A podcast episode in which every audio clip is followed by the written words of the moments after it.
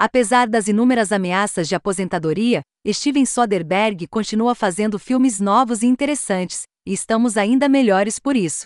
Seu último Kimi se desenrola em Seattle à medida que a sociedade emerge do Covid-19 e segue uma trabalhadora de tecnologia agorafóbica chamada Angela Childs, Zoe Kravitz, que ainda não se reajustou para sair, mas que acaba sendo colocada à prova quando ela descobre provas digitais de um crime. Parte drama pandêmico, parte conspiração corporativa e totalmente divertido, o thriller de 90 minutos é cortesia do escritor de Panic Room, David Coep, embora também seja outro experimento visual intrigante de Soderbergh, cujas contínuas mudanças na tecnologia digital o levaram até aqui, para um filme sobre a forma como vemos e experimentamos o mundo na era do isolamento. Para Childs, seu enorme estúdio é seu porto seguro. É onde ela se exercita, relaxa e faz sexo apaixonado com Terry, Byron Bavers, um homem que ela conheceu durante o bloqueio, quando se viram de suas respectivas janelas em lados opostos da rua. Ela, no entanto, não sai da porta da frente para acompanhar Terry em encontros reais.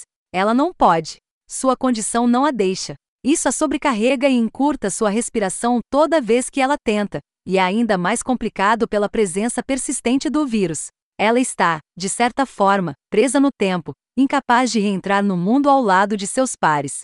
Em vez disso, ela passa seus dias analisando gravações de áudio de vários KIMIs, dispositivos semelhantes ao Alexa colocados em quase todas as casas, para ajudar a corrigir problemas de comunicação entre estranhos e sua tecnologia. Ironicamente, como trabalhadora de tecnologia, ela está ciente da onipresença da tecnologia e toma as devidas precauções, mas isso é seu normal, agora. A tecnologia é a maneira como ela interage com o mundo, e cada vez que ela coloca seus fones de ouvido com cancelamento de ruído, ou mexe em uma central de áudio para ouvir melhor suas gravações, o mix de som incisivo do filme segue o exemplo e nos coloca diretamente em seu headspace.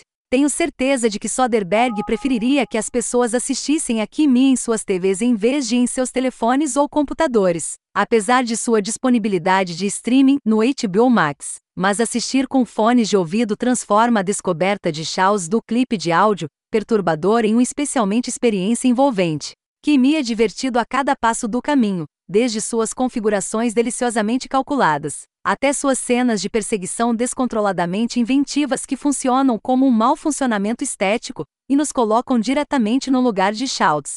O eventual crescendo repleto de ação do filme é resultado de tantos retornos de chamada, reversão e recompensas que funciona como uma recompensa por seguir adiante, e há poucas coisas mais satisfatórias.